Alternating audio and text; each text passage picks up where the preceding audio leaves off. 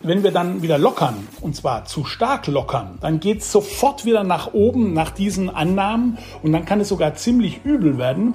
Nämlich dann könnte es im nächsten Jahr sogar eine ganz starke dritte Welle geben mit über 60.000 Neufällen pro Tag. Das würde unser Krankenhaussystem definitiv sprengen. Was tun mit den vielen Zahlen in der Corona-Pandemie? Vielleicht kann diese neue Studie des Forschungszentrums Jülich helfen. Das hat die reinen täglichen Kontakte von uns allen ausgewertet und ein nachvollziehbares Modell aufgestellt, wie es in Herbst und Winter weitergehen kann. Mit Blick auf die heutige Ministerpräsidentenkonferenz heißt das, es gibt Lösungen und Optimismus auch in der Pandemie, aber große Lockerungen der Corona-Maßnahmen gehören wohl erstmal nicht dazu. Darum geht es jetzt hier im Podcast. Ich bin Florian Pustlauk. Guten Morgen. Der Rheinische Post Aufwacher. Der Nachrichtenpodcast am Morgen. Schauen wir auf das Wetter heute am Montag, dem 16. November 2020.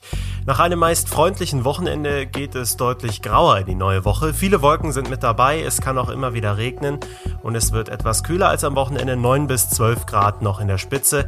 Dazu bleibt es weiter windig. Heute kommt stellenweise nochmal die Sonne auch etwas durch. Morgen wird es dann nochmal herbstlicher, es kommt dann auch noch teilweise dichter Nebel dazu.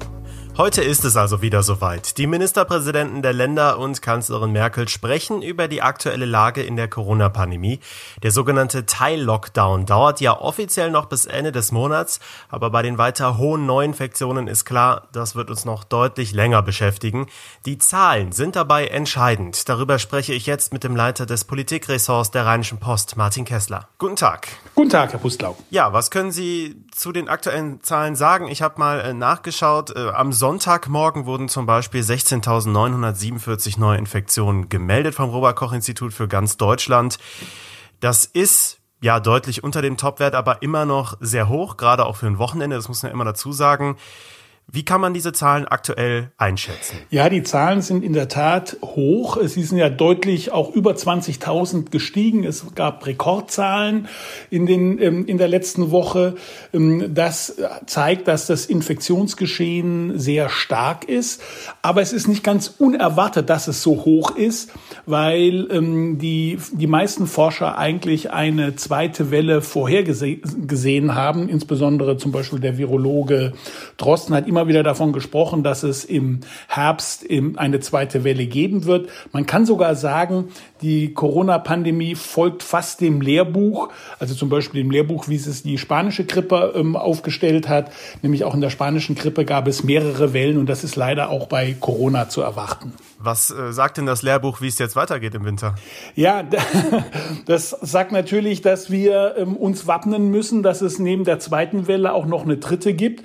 Und dazu gibt es einige Forschungsergebnisse, nämlich das bei uns relativ nahegelegene Forschungszentrum Jülich hat mit einem Team eines anderen Instituts, des Frankfurt Institutes of Advanced Studies, die in Frankfurt beheimatet sind, mal ausgerechnet, unter verschiedenen Annahmen, wie denn die Corona-Pandemie weitergehen könnte.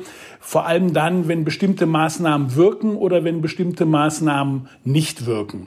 Und sie haben ein Szenario entwickelt, das der Realität ziemlich nahe kommt. Nämlich sie haben gesagt, die neuen Maßnahmen würden die Kontaktzahlen um etwa ein Viertel ähm, reduzieren. Da muss, dazu muss man wissen, dass die Forscher praktisch Google-Daten benutzen, um herauszufinden, wie häufig interagieren Menschen miteinander, wie viele Kontakte haben sie. Und diese Kontakte haben sie ausgerechnet, haben die in ein Gleichungssystem eingebracht und haben dann gesagt, so jetzt reduzieren wir mal die Kontakte um ein Viertel und dann gucken wir, was passiert. Und siehe da, wenn das passiert, und das ist so die Situation, die man im November unterstellen könnte, also es ist nicht eine Realitätsrechnung, es ist nicht so, dass es so ist, das wissen die Forscher nicht, nur wenn es so wäre, und dafür spricht einiges, dann könnte man tatsächlich die Zahl der Neuinfektionen bei 20.000 halten. Die würden dann sogar bis zum Ende des Monats auf einen Korridor von 4.000 bis 8.000 Neufälle pro Tag sinken. Also die Studie besagt, kurz zusammengefasst, wenn wir unsere Kontakte noch weiter verringern, ähm, dann hat sie Erfolg. Aber das passt doch auch jetzt schon zu den aktuellen Kontaktbeschränkungen, die im November, jetzt Anfang November eingeführt wurden für ganz Deutschland. Sehe ich das richtig? Das passt dazu. Ähm, wie gesagt, es ist halt nicht, Sie können jetzt nicht feststellen, wie stark die Kontakte tatsächlich sinken. Da gibt's ja auch mehrere Überlegungen dazu. Da kann ich vielleicht auch gleich noch dazu kommen. Aber wenn das, wenn das so ist, dann haben wir bis Ende November eben diese günstigen Zahlen. Aber jetzt wird's spannend. Ähm, wenn wir dann wieder lockern, und zwar zu stark lockern, dann geht's sofort wieder nach oben nach diesen Annahmen und dann kann es sogar ziemlich übel werden. Nämlich dann könnte es im nächsten Jahr sogar eine ganz starke dritte Welle geben mit über 60.000 Neufällen pro Tag und das würde unser Krankenhaussystem definitiv sprengen. Ja. Dann nennen Sie doch mal die Möglichkeiten, die in der Studie zum Beispiel aufgeführt werden. Die Forscher empfehlen nichts, sie rechnen nur. Ne? Sie sagen nur, wenn wir, wenn die Politik jetzt die Maßnahmen nicht zu stark lockert und wenn sie nochmal einen Lockdown um Weihnachten herum macht, also einen milderen Lockdown, also wo eben also mal Restaurants und so weiter geschlossen bleiben, wo es halt nicht das klassische Weihnachtsfest gibt und vielleicht im Januar auch etwas, dann könnten wir uns so praktisch bis, ähm, bis ins Frühjahr hinüber retten. Und die, die ähm, Fallzahlen würden etwa auf dem Level 4.000 bis 8.000 bleiben, wären also sehr gemäßigt und gleichzeitig würden nie mehr als 10.000 Intensivpatienten gleichzeitig im Krankenhaus sein. Also wir würden praktisch unter dieser Zahl von 10.000 Intensivpatienten bleiben und das würde unser Krankenhaussystem ähm, aushalten. Das heißt, das ist natürlich die schlechte Nachricht, man kann nicht mit baldigen richtig starken Lockerungen rechnen. Wir können vielleicht bei der einen oder anderen Sache was machen. Und in diese Richtung geht ja auch so ein bisschen die Geschichte bei der Ministerpräsidentenkonferenz, dass die natürlich sagen, ähm, und auch das, was der Wirtschaftsminister Peter Altmaier gesagt hat, ähm, dass wir mit Maßnahmen, Einschränkungen noch bis weit ins neue Jahr rechnen müssen. Ja, also das, was man jetzt zuletzt gehört hat, Sie sprechen es ja schon an, dieser sogenannte Teil-Lockdown, diese verschärften Maßnahmen, die seit Anfang November gelten, die gelten ja offiziell noch bis Ende November, aber da dürfen wir jetzt äh, uns nicht von täuschen lassen, dass das noch deutlich länger so gehen wird. Auch in diesem Umfang wie aktuell. Stichwort Restaurants zum Beispiel. Ja, das ist jetzt die große Frage. Das, so genau haben das jetzt die Forscher nicht gesagt, sondern die unterstellen ja immer nur die Kontaktmöglichkeiten anhand der Profile. Wie viel jetzt da die Restaurants ausmachen, wie viel die anderen Freizeitaktivitäten ausmachen, wie viel da Konzerte und Veranstaltungen ausmachen, das kann man natürlich nicht genau berechnen. Sie sagen nur, okay, man kann ein bisschen lockern, aber nicht zu viel. Wenn man ein bisschen lockert, kann man in dem Modell bleiben, kann man natürlich das Krankenhaussystem weiterhin so halten, dass es nicht überfordert wird. Und ähm, jetzt ist natürlich die Kunst der Politik zu schauen, wie geht sie vor, wo lockert sie. Es kann natürlich sein, dass wenn sie zu stark lockert, dass sie das dann auch wieder zurücknehmen muss. Ja, dann blicken wir nochmal genauer auf die nächste MPK, wie sie heißt, die, die Konferenz der Ministerpräsidenten der Länder und Kanzlerin Merkel, können wir ja auch gerne Corona-Gipfel nennen. Was erwartet uns da jetzt? Ja, also nach, nach allem, was die Ministerpräsidenten bisher haben verlauten lassen, auf keinen Fall irgendwelche Lockerungen. Das verbietet sich auch angesichts der Zahlen, die wir ganz am Anfang genannt haben. Wenn wir praktisch bei Neufällen in Höhe von 20.000 sind, das war eine Zahl, die wohlgemerkt die Kanzlerin bei einem bei der Vermeidung eines Lockdowns für Weihnachten erwartet hat. Die haben wir jetzt schon. Ähm, und deswegen ist das wohl auszuschließen, dass es zu Lockerungen kommen wird. Sie werden wahrscheinlich auch etwas zurückhaltend sein, was jetzt die Zeit nach dem November ähm, betrifft. Aber vielleicht werden Sie schon so einige Indikationen geben, dass Sie sagen, also wir müssen weiter mit den Einschränkungen rechnen, weil ja die, das ist ja nicht nur das, was das Forschungszentrum Jülich errechnet hat. Auch die anderen haben ja auch viele andere Institutionen ähnliche Simulationsrechnungen aufgemacht. Ich denke an Max-Planck-Institut, ich denke an, an, an die Helmholtz-Gesellschaft, an die Leopoldina und so weiter. Und die kommen alle zu ähnlichen Ergebnissen. Das heißt, die Ministerpräsidenten und die Kanzlerin kommen gar nicht drum herum zu sagen, dass die Einschränkungen bleiben werden. Mit welchen Einstellungen wird auch NRW-Ministerpräsident Armin Laschet in diese Runde gehen? Schauen wir natürlich auf NRW, da sind sehr, sehr viele dunkelrote Flecken, also sehr, sehr viele Regionen, wo die Sieben-Tage-Inzidenz sogar im dreistelligen Bereich liegt. Also NRW Ist daneben Bayern sicherlich das Bundesland, wo es aktuell die größten Anführungsstrichen Probleme gibt. Wie geht Laschet jetzt in das Gespräch? Weil gerade wenn wir die Schuldiskussion, die zuletzt auch im Landtag stattgefunden hat, beobachten, gibt es ja auch innerhalb NRWs schon einige Diskussionen noch, die noch nicht ganz geklärt sind. Ja, das ist völlig richtig. Laschet hat sich noch nicht so ganz eindeutig erklärt. Das zeigt auch ein bisschen sein Dilemma. Er ist ja angetreten als der Lockerer also als der, derjenige, der gelockert hat auch und aus dafür eintrat, auch bei der Ministerpräsidentenkonferenz, die Maßnahmen zu lockern. Ähm, er hat jetzt gesehen, dass das in Teilen auch etwas voreilig ähm, war und ist jetzt viel, viel vorsichtiger geworden. Ich vermute, dass er auf die, auf die Mehrheitslinie oder auf die große Linie der Ministerpräsidenten und auch der Kanzlerin einschwenkt, die sagen, jetzt im Augenblick ist nicht dran zu denken, dass wir jetzt schon im November lockern können und dann im Dezember allenfalls sehr vorsichtig und auch bei Weihnachten müssen wir uns darauf einstellen, dass wir Weihnachten diesmal nicht so feiern können, wie, wie wir es sonst feiern. Zum Abschluss bleibt natürlich äh, noch die Frage, wie die Bevölkerung darauf reagieren könnte, dass ja, die, diese verschärften Maßnahmen noch deutlich länger andauern werden, noch deutlich über Ende November hinaus. Wie ist das nachvollziehbar zu gestalten? Was muss die Politik da jetzt machen, damit die Akzeptanz bei diesen Maßnahmen bleibt? Ähm, gerade wenn man sich die Demonstrationen anguckt, die natürlich bundesweit wieder zugenommen haben in den letzten Wochen. Ja, ja, die Wissenschaftler sagen auch, dass es eine Corona-Müdigkeit gibt. Die Menschen sehen es irgendwie nicht mehr ein, dass sie sich immer ständig einschränken sollen, dass sie sich nicht mehr treffen können wie, wie bisher, dass die Restaurants wieder zumachen und so weiter.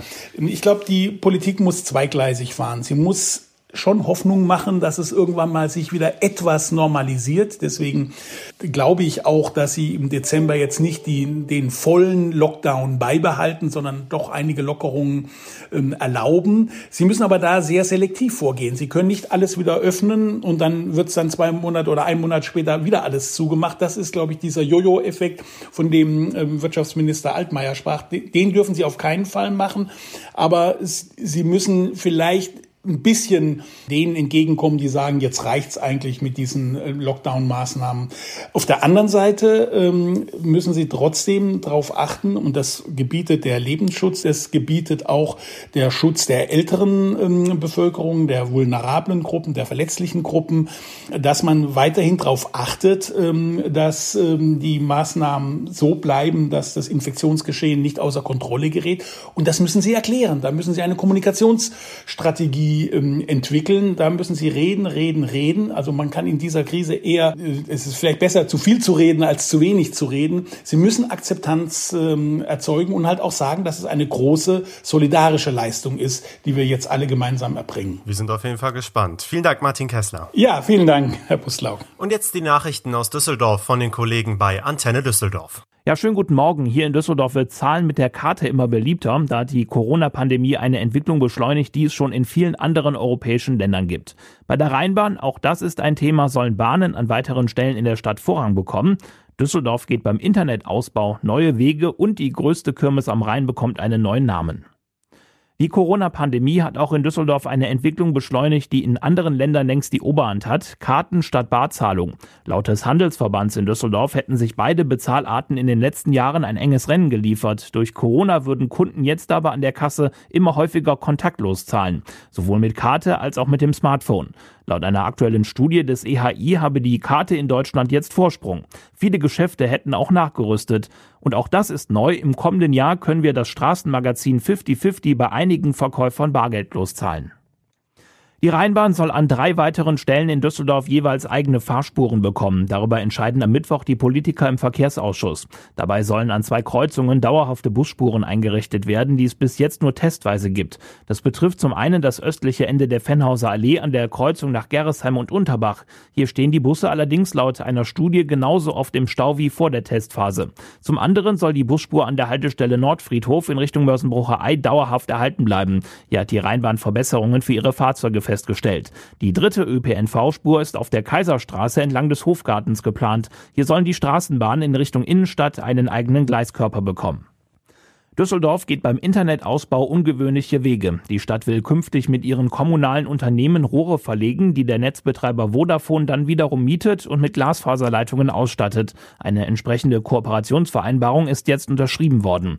Bisher verlegt Vodafone die Internetleitungen selbst, hat aber oft Probleme, Tiefbauunternehmen zu finden. Die Stadt hat über ihre kommunalen Betriebe leichter Zugang. Ziel ist es, dass in spätestens fünf Jahren alle Haushalte, Unternehmen und Einrichtungen einen Zugang zum Glasfasernetz und damit zum schnellen Internet haben. Die Netzabdeckung in Düsseldorf ist im Moment bereits recht gut. In den Randgebieten gibt es aber stellenweise noch langsame Netzanschlüsse. Auch das neue Mobilfunknetz 5G soll ausgebaut werden. Die größte Kirmes am Rhein kann jetzt offiziell in Rheinkirmes Düsseldorf umbenannt werden. Der Titel ist seit Ende Oktober im Register des Deutschen Patent- und Markenamts eingetragen und damit geschützt. Die Kirmesveranstalter des St. Sebastianus Schützenvereins hatten den entsprechenden Antrag bereits vor anderthalb Jahren gestellt. Die Kirmes auf den Oberkasseler Rheinwiesen ist eines der größten Volksfeste in NRW. In diesem Jahr war die Kirmes wegen der Corona-Pandemie allerdings abgesagt worden. Die Antenne Düsseldorf Nachrichten nicht nur im Radio und hier im Aufwacher Podcast, sondern rund um die Uhr auch online auf unserer Homepage antennedüsseldorf.de. Das könnte für euch heute auch noch spannend werden.